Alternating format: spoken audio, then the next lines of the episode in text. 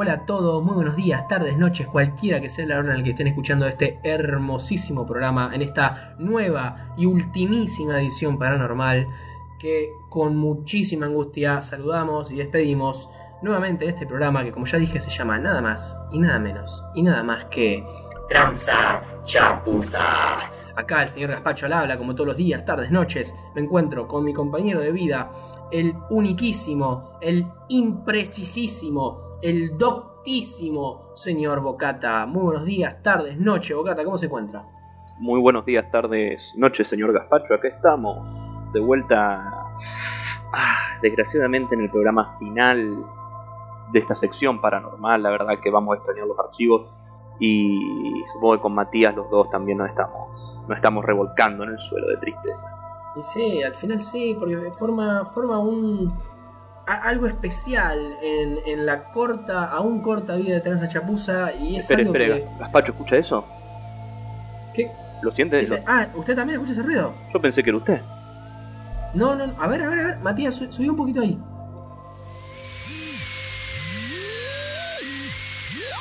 Buenas noches, radio escuchas de Tranza Chapuza. Aquí el monje Andrek, paranormal de Argentina. Resulta y se dice que en la provincia de Mendoza hay una mansión maldita llamada la Mansión Hotel, donde los espíritus de una familia de alta alcurnia molestan por las noches a los osados, las osadas y los vecinos del centro de Mendoza. Invito a los rebeldes luchadores y curiosos de lo paranormal que se adentren en este diabólico edificio.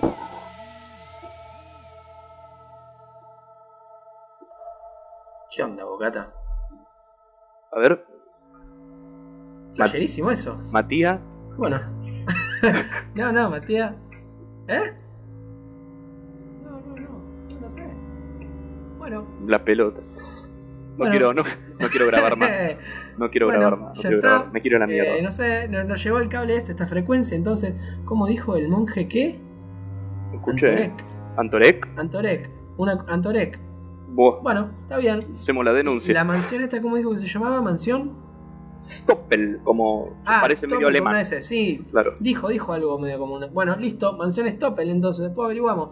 Ya saben, bueno, eh, el tipo este dicen que, que vale la pena. Googleen, googleen porque a lo mejor está bueno.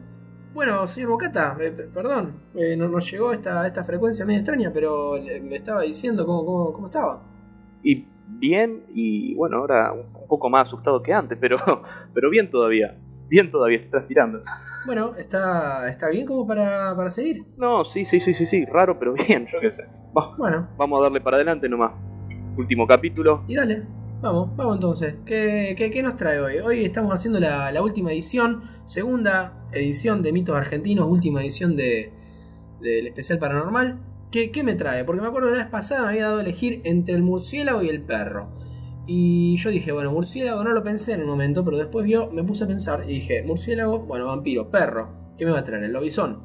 Es que me parece que sería lo esperado, ¿no? Que apareciera ahora el lobizón con el perro, que también es una leyenda muy común acá en Argentina. Claro. Pero no, hoy vamos a hablar de otro ser nacional, extraño, pero por ahí no tanto para la gente del litoral, como lo puede ser el bombero, sino más de las provincias de Salta, Jujuy y Tucumán, que es donde están todos los ingenios azucareros desde hace ya siglos. Bien, ingenio, ingenio azucarero, para el que no sabe, es el, digamos, el lugar donde se cultiva el azúcar.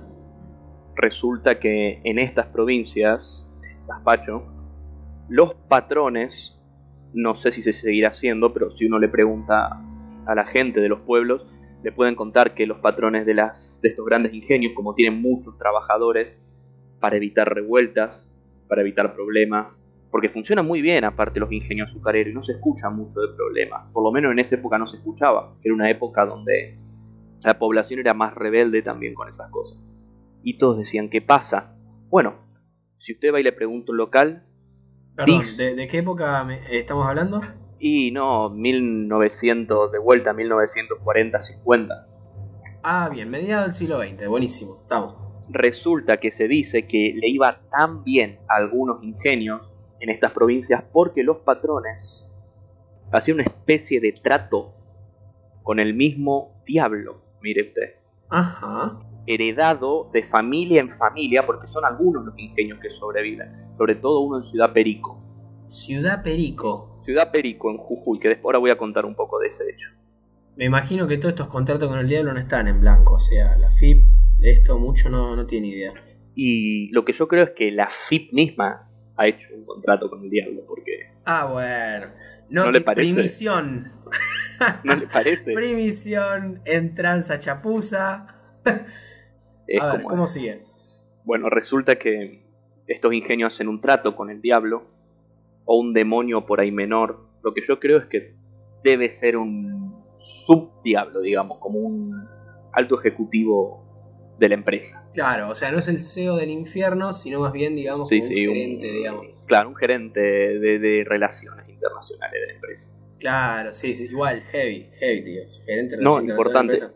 Sí, sí, o sea, está- Resulta que mm, lo que hacen o hacen es prometerle hospedaje, comida, puede ser azúcar, puede ser carne, pero sí o sí, una vez o dos veces al año le tienen que dar un ser humano. Pero pare, ¿a quién? Porque hasta ahora no me dijo el nombre. A este, a este demonio que invoca en los pueblos y en las provincias de Salta, Jujuy y Tucumán, que se llama el familiar.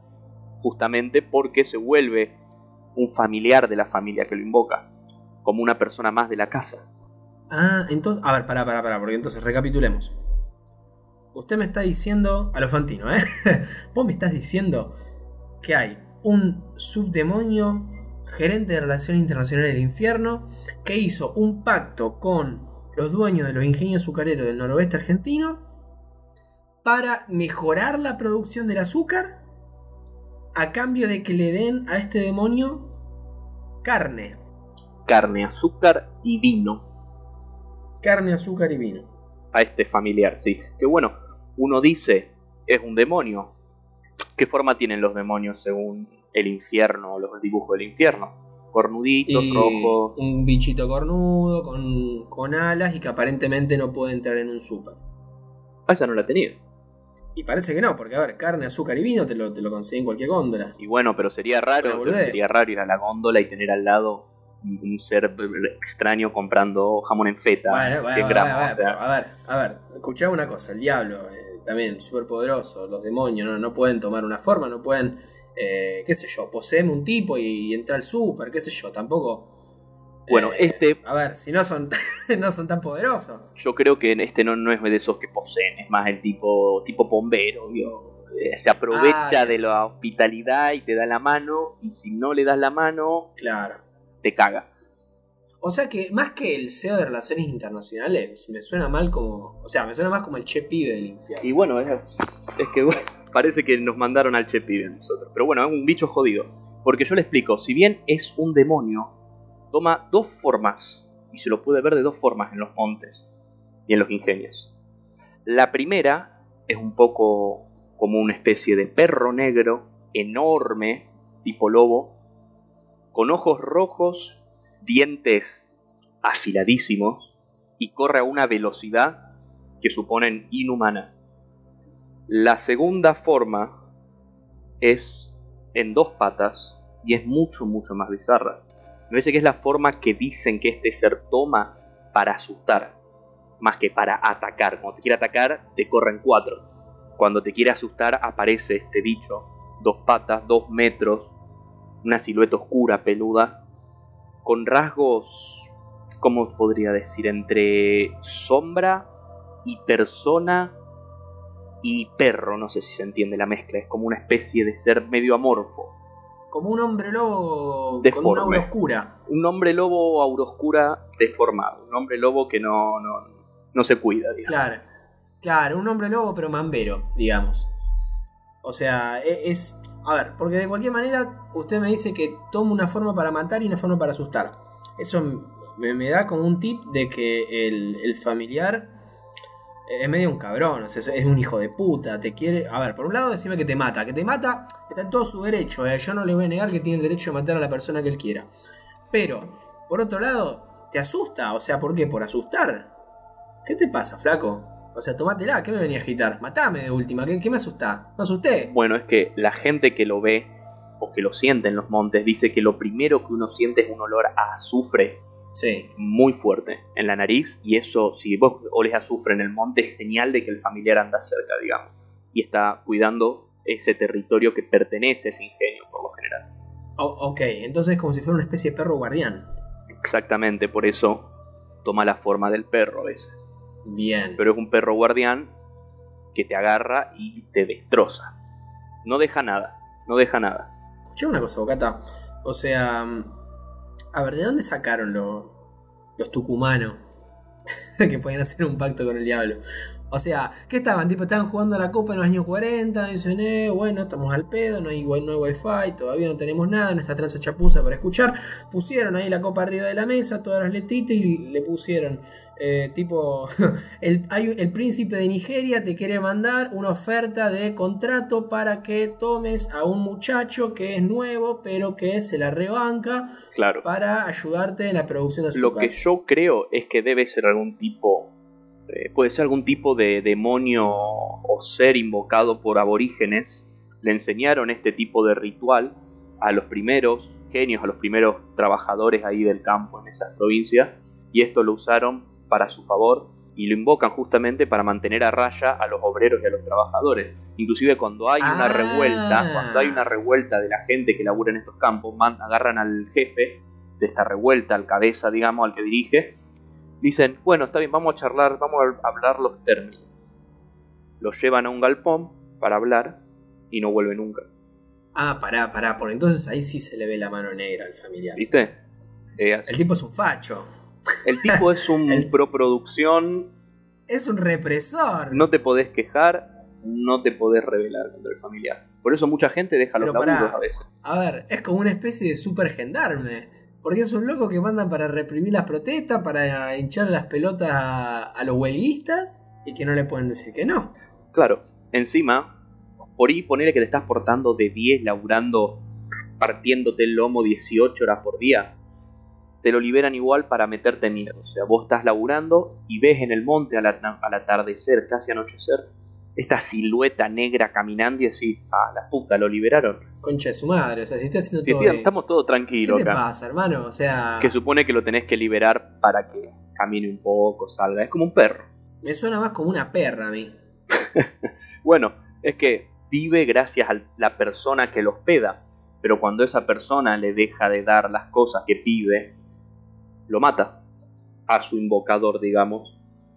No había escuchado en la vida la leyenda del familiar. Es interesante. Pero acá en Tranza Chapuza somos gente buena, somos gente que quiere que ustedes no se metan con estas cosas peligrosas, pero también les vamos a enseñar cómo defenderse si se encuentran con estas cosas peligrosas. Vamos rápido con un instructivo para poder defenderse de, de este ser, ¿le parece? Bárbaro. Bien. Sí. Un puñal. El puñal tiene que ser de plata pura, sea, nada de, de- de media pila. Un rosario. Y se supone que el que sabe cómo vencerlo, el peón o el trabajador que se enfrenta al familiar y sobrevive, se le da dinero para que abandone el lugar, no tenga que trabajar nunca más, pero no abra la boca. Y con eso lo matás.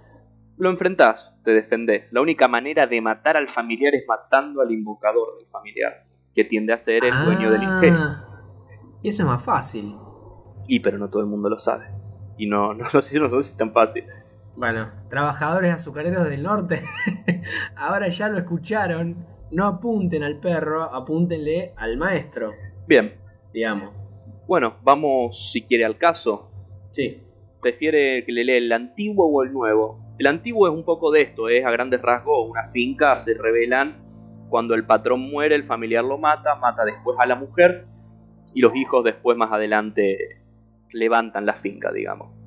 Va- vamos con el nuevo. Da- Dame el caso nuevo. el caso más actual, y es cortito, pasa en un hospital, también de Ciudad Perico, o sea, está Ciudad Perico, agarrada de familiares. Está rentongado, sí, sí, sí, son todos familiares.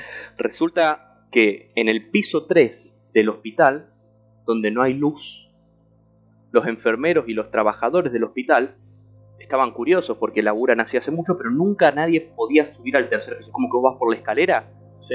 y hay una reja con candado que dice prohibido el ingreso. Y el piso no se usa el tercer piso del hospital. Bien. ¿Qué pasa? Esta gente intentó, como, ¿cómo se dice?, hackear el ascensor. Hackear el Porque ascensor. resulta que el ascensor iba hasta el segundo Eso piso. es misión imposible. Lograron que el ascensor subiera hasta el tercer piso de este hospital. Lo que es que te dé paja subir la escalera, eh. Pasa que la escalera es como que no podés, no podés, como que te frena, pero el ascensor no te frena. Resulta que subieron varios enfermeros, varios empleados del hospital por el ascensor al tercer piso y vieron este pasillo oscuro con una especie de neblina adentro de un edificio rarísimo Extraño. y al final de este pasillo una sola puerta vieja con un halo de luz alrededor que es rarísimo porque si bien hay una ventana en ese piso siempre está la luz apagada en esa habitación Claro. pero desde adentro se ve que tiene una luz prendida en la oscuridad de ese pasillo. Resulta que se acercan con miedo a ver qué mierda pasa y cuando ven por el picaporte ven a este ser en dos patas en la habitación como caminando, yendo, viniendo, como si estuviera en su casa, digamos. ¿Qué pasa? Ven esto, se mueve una silla de ruedas en el pasillo hacia ellos y salen todos rajando. Renuncian, denuncian el hospital y los directivos, de alguna forma, no los vuelven a contratar y sacan lo que sea que estaba en ese tercer piso, que ellos dicen es el familiar. Claro. Mucha gente es de ahí y conoce la leyenda, digamos. Claro, claro. Pasó eso, y hay, o sea, entrevistas de noticiero, todo, que hablaban del tema, y dicen, sí, yo no trabajo más, el familiar está ahí en tercer piso. Ah, hoy veo que usted estudió el acento, ¿eh?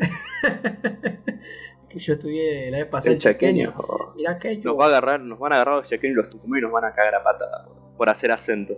Bueno, usted sabe que. mm, Porque hablamos, hablamos del noroeste, hablamos del norte-noreste, en el caso del bombero, hablamos de capital. Pero ¿qué pasa con nuestra queridísima provincia de Santa Fe, señor Bocata? Uh, tiene leyenda Santa Fe, tiene mito Santa Fe. Tiene unos buenos mitos. Y tenemos uno en particular que si bien no sé si es tanto santafesino como latino, Ateno. es como que es tomado acá en la provincia, pero porque es un ser que realmente aparece muchísimo. Y que aparece, digamos, con una... ¿Cómo decirlo? Eh, es súper constante, al punto de decirle que la última aparición fue en abril de este año, 2020. Aparición tipo Jesús personificado. O sea, carne, hueso, Claro. se ve, no era un sonido, A ver, no, no, era un no, movimiento. ¿Era una aparición o era tipo un Se sonido? la vio, Ah. se la vio a esta entidad eh, en abril de este año.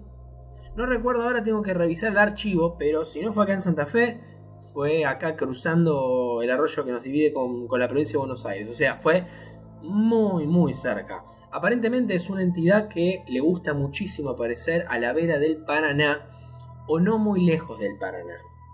¿Sí? A pesar de que se la vio en muchos más lugares.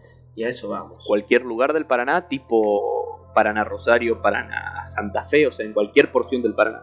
A ver, ¿O tiene una zona preferencial, alguna No, una no, islita, no, no.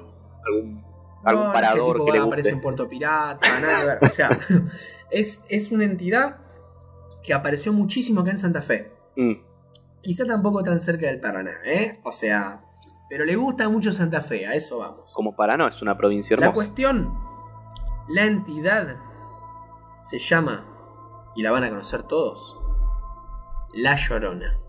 ¿Escuchó hablar de La Llorona, Bocata? Estoy seguro que sí. No, la verdad que nunca. No, sí, como no voy a conocer a la Llorona, es más famosa Vivieron que, un termo. que el Pombero. Están ahí pie con sí, pie. muchísimo más famosa. La Llorona, que como decía recién, no, no es una. no es un mito tan santafesino quizá como latinoamericano. Pero bueno, la cuestión es que se las puede. se la puede como hallar distintos.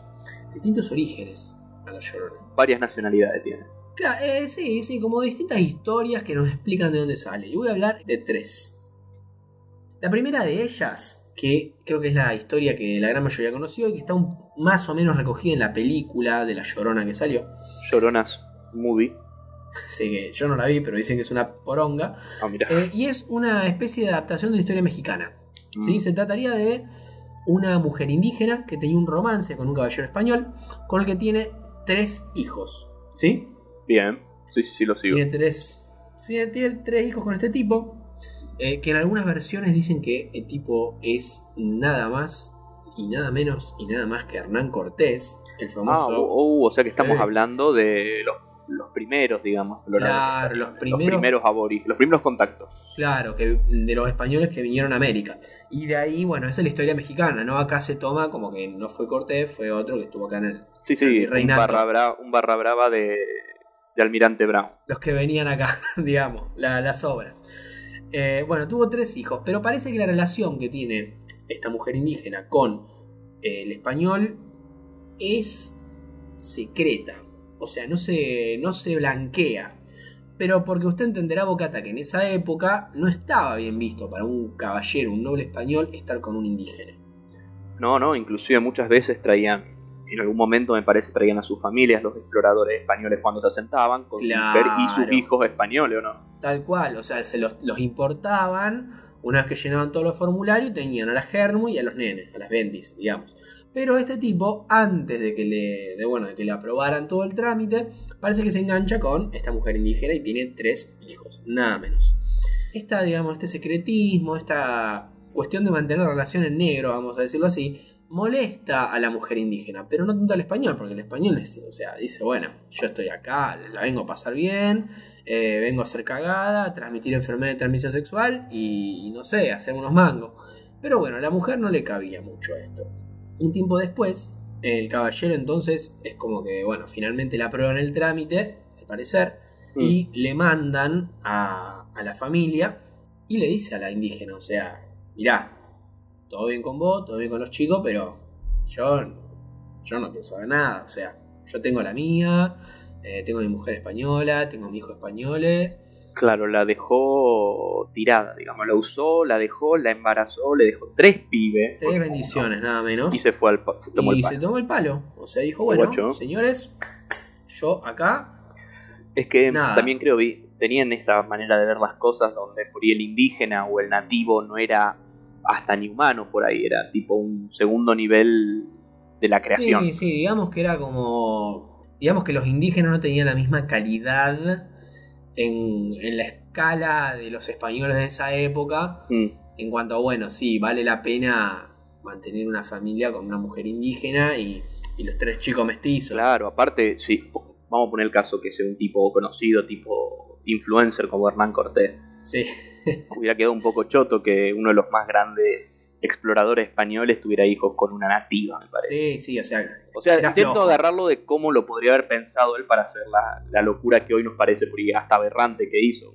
Sé, una, y sí, una locura de mal. O sea, vamos a decir que la posición de Teresa Chapuza en relación a la paternidad es que si tenés tres hijos, tenés que tenerlos, aun que sean mestizos, ¿entendés? O sea, el hecho de que sean mestizos no quita que sea tu hijo. Claro, salvo que sean muy mestizos. Cuando son muy, muy mestizos es como... Sí, sí, ya hay fue. Un, hay un límite de mestizaje. ¿Qué les ¡Qué pasó? horror!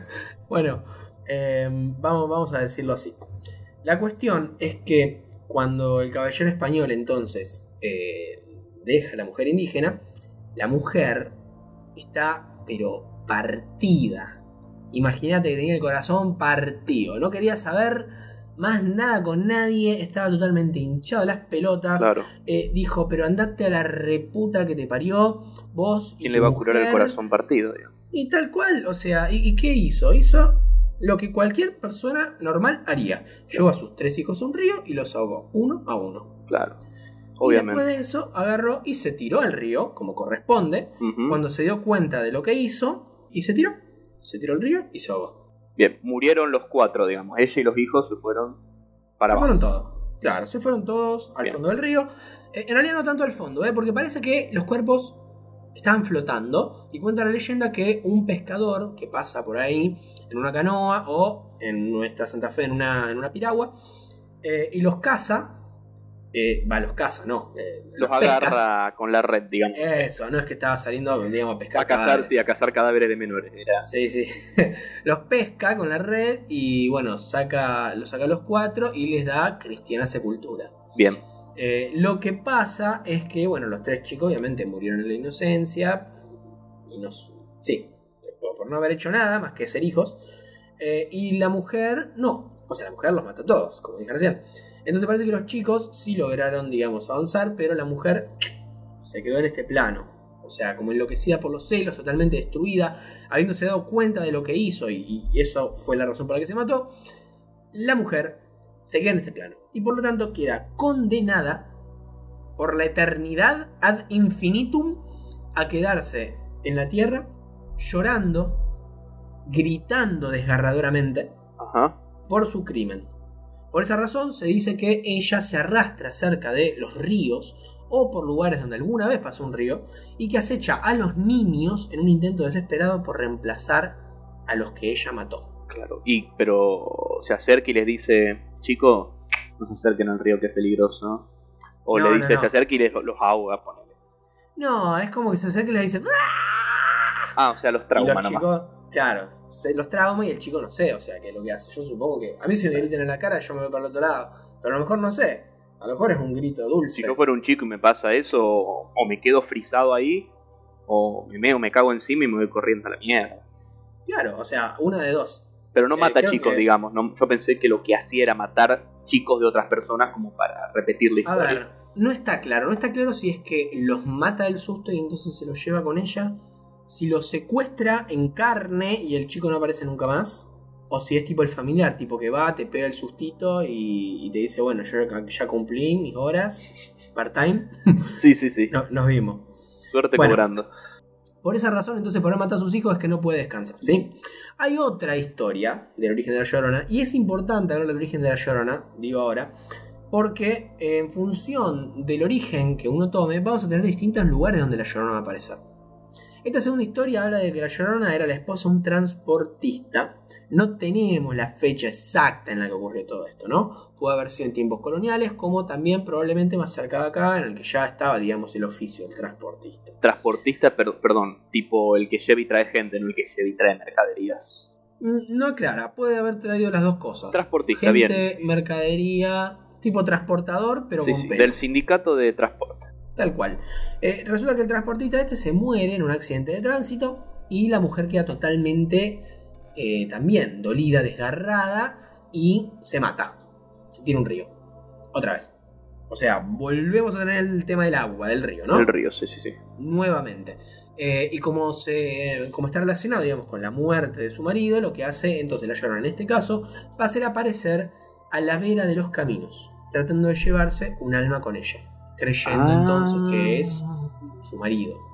O sea, vos vas andando en auto por la ruta o por un camino de, de tierra de algún lugar y te la cruzas al costado del camino, digamos. Claro, te aparece ahí. ¿Y qué te hace ahí? Te, te dice, che, vení, te grita, te, te Te cruza. grita, o sea, siempre lo que va a tener en particular la llorona es el tema del llanto y el grito, porque de ahí el nombre, o sea, la llorona llora, si no, no sería la llorona, sería otra cosa. Claro, pero es un grito tipo sirena de, de, de Ulises, digamos, que te Bueno, grita y te, ahora- te- te engatusa, o es un grito de me grita y acelero y la piso, hago No, claro, atrás. no, no, no. Ahora, ahora, mira, mira, déjame contar una cosa más. Me pongo ansioso. Sí, sí, sí, no, no, no, yo, yo lo veo, pero cálmese, Ah. cálmese, porque ya, ya va a ver, va a ver a la llorona. Ojalá que no, en realidad, ojalá que no la vea, pero, pero La va, puta vamos a ver madre. el grito. Sí, no, no, no, no la va a ver. La tercera historia de la llorona, del origen de la llorona, va a ser de que la llorona era en vida una lloradora. Para el que no sabe, las lloradoras eran mujeres que a principios del siglo XX, fines del siglo XIX, eh, eran mujeres que contrataban las familias para que fueran a llorar a los cementerios y a los funerales. eh, digamos, como para hacer bulto, ¿no? Como para que haya más gente llorando y dicen, ah, mira qué tipazo. Claro. Bueno, la cuestión eh, es que este era un oficio que se tomaba muy en serio las mujeres. O sea, se, se aprendían las anécdotas de, de, bueno, del difunto, un montón de datos, tal. E iban y lloraban regularmente en el cementerio al lado de sus tumbas. Era lo que hacían mucho las familias italianas en particular. O sea, era contratar muy- lloronas o tener Lloradoras. lloronas. Perdón, contratar lloradoras o tener lloradoras preparadas, digamos. Ambas. O sea, vos contratabas una lloradora y la mina se preparaba porque es una profesional. O sea, la mina llegaba, tenía todo, todo el, el libretito y pum, le lloraba pipí cucú. La cuestión es de que esta lloradora resulta que eh, se da cuenta, se entera, después de la muerte de su marido, que el sinvergüenza le engañaba. Ah, o sea, era una lloradora y cuando muere el marido y lo está llorando, se entera que le estaba cagando, digamos. Claro, pum, aparece el amante. Aparece el amante ahí y dice, ¿vos quién sos? Yo soy el amante. La, la amante no, yo soy la novia. Claro, La pelotuda, la mina. Eh, muchacho, acá pégueme un tiro. no, no, no. claro, ¿qué te pasa? Soy la amante. Claro, no, no, no, le cabía una. La mina cae y dice, no, no, yo, yo soy la pareja, yo soy la su chica. Y ahí la lloradora dice, no, o sea, no das, ¿qué onda? ¿Qué onda? Sí, ¿qué onda, Pochi? Resulta que la mina entonces queda tan tan dolida que hace un pacto con el diablo Pa. Para que el diablo la mantenga entonces en el mundo de los vivos, alrededor de los cementerios, ¿Dentro o fuera? ambos. Apa. Ambos. Va a estar en los alrededores de los cementerios, pero también por dentro de los cementerios, buscando vengarse de los hombres. Uf, cagamos. De, de todos los hombres. O sea, no solamente de los hombres infieles, ¿eh? Sí, Vos sí, podés no ser importa. un ¿Tenés tipazo. algo entre las piernas? Sí, te- te va, tenés bolas, al horno. tenés bolas entre las piernas, ya está, cagaste. Al horno. Estás al horno, o sea, aunque seas un cura, no importa. No la importa. se quiere vengar de los hombres, o sea, no me, estamos todos en la misma bolsa. Y si fuera un enuco, ponele, no tengo, me cortaron los huevos. Bueno, no importa, yo supongo que ahí te hace un, digamos, un estudio genético, te sale que sos XY, se acabó, macho. Te mata. Y si fuera un travesti, que, que, que también, digamos, identificará, Y- digamos, estará al día con el desarrollo de la identidad de género de las personas o por ahí quedó en ese tiempo de Bueno, eso Italia. es un tema, ¿eh? A ver, yo no sé si tanto el travesti como el transgénero, porque el travesti es un hombre que se viste de mujer. Bueno, por eso, Pero pero, el, el Es como- transgénero, digamos, es el hombre que se identifica con una mujer, que se considera una mujer en el cuerpo de un hombre. Yo ahí, la verdad, no sé. ¿eh? Tarea, tarea para averiguar. A ver si, si hay algo escrito sobre la llorona y la ideología de género. Podría ser, ¿eh? Ahora, ¿sabe usted una cosa del grito de la llorona? Ah, que es, claro, sí, sí, a ver, que es tipo su... Que me pregunto tanto. Se lo tengo acá, mira, mira. Recién sacadito, mira. ¿Lo va a poner? Sacadito, sacadito del horno. ¿Cómo lo grabó o lo encontró? No, no, no. Ca- cabe señalar. Hice, hicimos una investigación totalmente rigurosa junto a Matías. Y parece que La Llorona fue grabada varias veces en Argentina. Vamos a mostrarle entonces un audio que se grabó en la localidad de Las Heras, en Mendoza. ¿Sí? Bien. Vamos a dar un poco de contexto, ¿sí? Allá los llantos y los ruidos desgarradores se escucharon por la noche en la zona industrial de Las Heras. Asustados, así los serenos llamaron a la policía y efectivos de la unidad especial de patrullaje de Las Heras recorrieron el lugar buscando el origen de esos gritos. Pero no hallaron nada, absolutamente nada.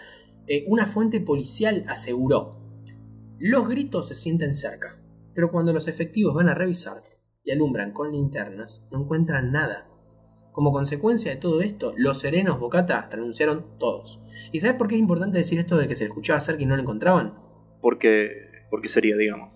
Porque hay una particularidad del llanto de la llorona, y que es que cuanto más fuerte lo escuchas, más lejos está.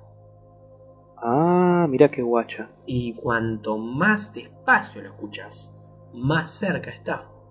Claro, entonces vos queriendo escaparte, te choca de frente. Tal cual. O sea, está todo al revés. Vos querés, decís, bueno, le escucho lejos, le escucho lejos, no importa. O sea, tengo tiempo para irme. No, hermano, la tenés al lado. O no, la escucho acá al lado, la escucho acá al lado, me voy a poner a correr. Me voy a la No, mierda, sí. Quédate ahí, quédate ahí porque está lejos. Claro, Sí. mirá. Ahora vamos a pasar entonces el audio, que es de la localidad de Mendoza. Vamos. Eh, Matías, Matías, pone play. A ver el audio, Matías.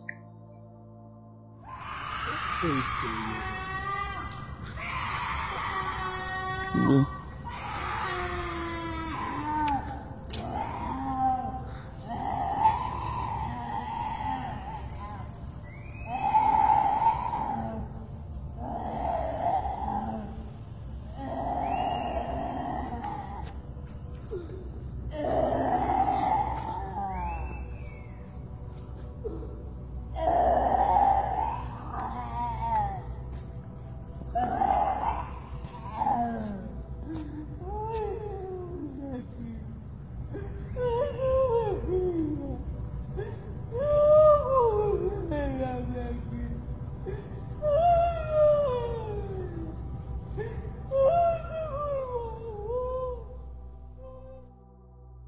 Cata?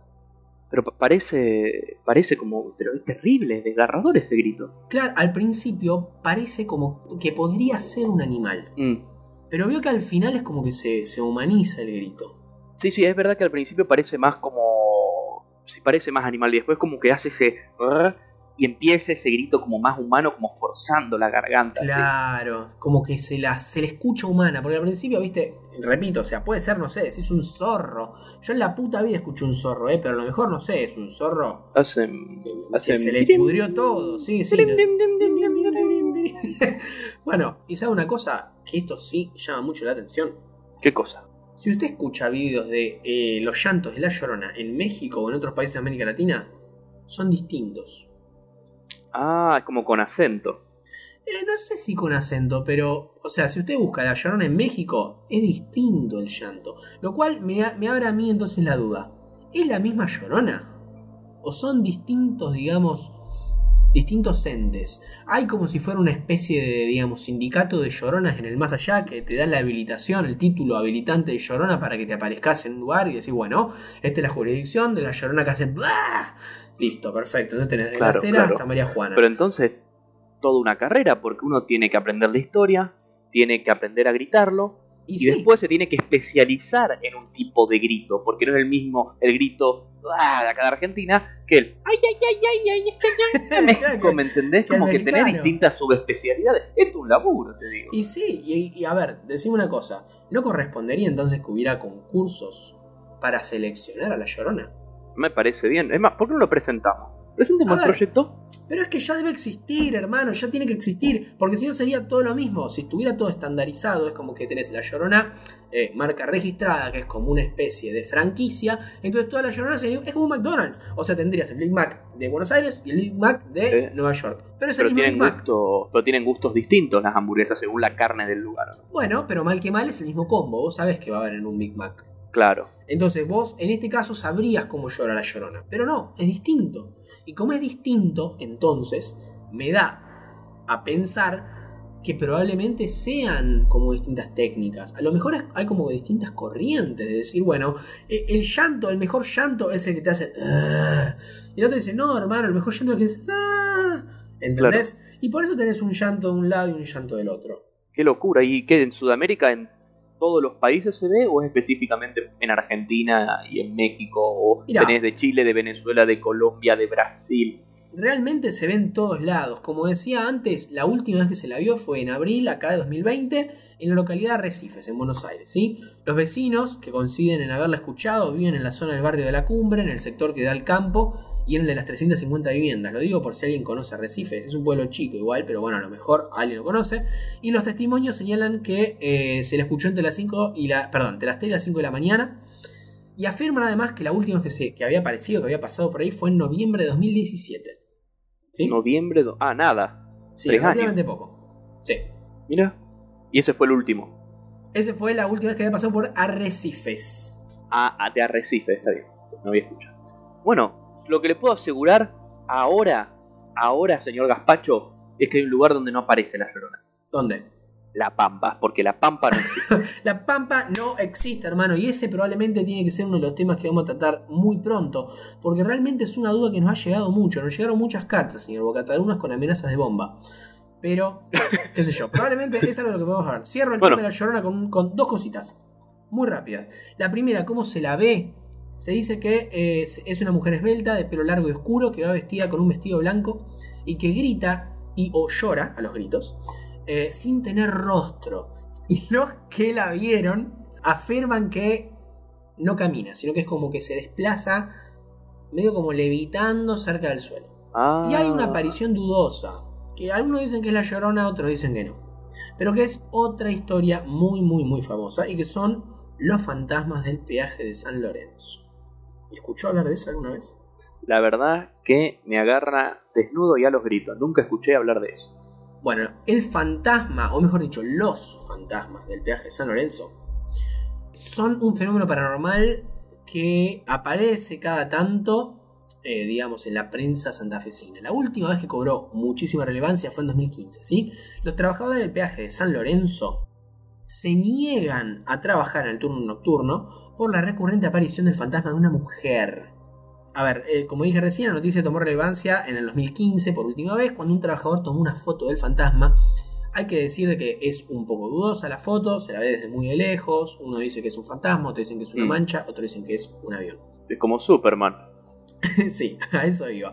Eh, para los que nunca pasaron, el peaje se encuentra sobre un puente, el cual termina en el cementerio de San Lorenzo, que está a pocos metros de la autopista. ¿sí? Y los trabajadores del peaje dicen que se suelen escuchar ruidos de cadenas y como de lamentos. Las puertas se abren y se cierran solas. Bueno, la cuestión es de que a las denuncias de los trabajadores del peaje, señor Bocata, se le suman además reportes de automovilistas que pasan por ahí y que aseguran ver como figuras humanas cruzando la autopista. Tipo de lado a lado de la autopista. Tal cual. Y te hacen frenar y decís, epa, ¿qué pasó? ¿Y qué pasó? ¿Eh? ¿Qué pasó? ¿Cómo me lo llevé puesto? ¿Eh? A ver.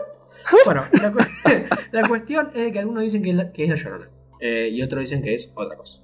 Otros dicen que es la vagancia de no querer laburar en un peaje. Que me imagino que debe ser bastante denso. No se ponga así, Bocata. ¿De qué lado está? ¿El Son familiar? todos unos usted? vagos acá. Eh, bueno, Bocata, eh, la verdad que, que tremendo los relatos de hoy también. Realmente creo que ha sido un placer enorme hacer este programa con usted, señor Bocata.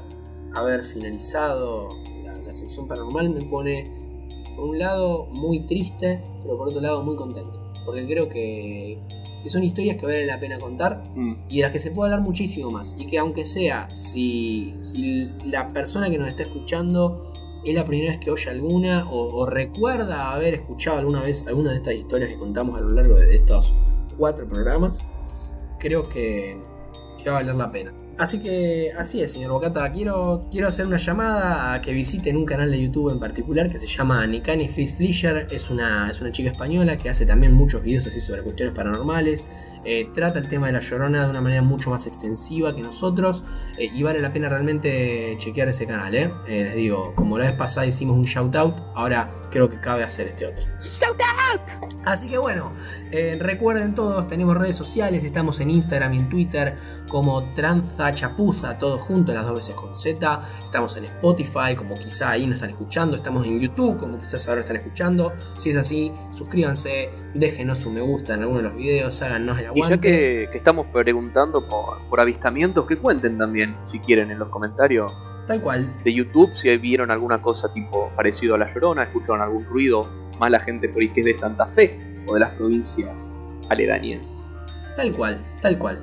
Eh, cabe, cabe que la gente lo haga, y si no que nos lo hagan saber por Twitter o por Instagram o una carta al estudio. La verdad que, como dije recién, señor Bocata, ha sido un placer haber hecho con usted este impecable, impoluto e imperfecto programa que es Chapuza. Acá el señor Gaspacho lo saluda y lo despide. Hasta luego, señor Gaspacho, cuídese. Tristeza de terminar esta sección paranormal. Ya volveremos en algún otro momento con más documentos. Pero por ahora le digo una sola cosa. ¿eh? Le digo una sola cosa a usted. Míreme. Buen provecho.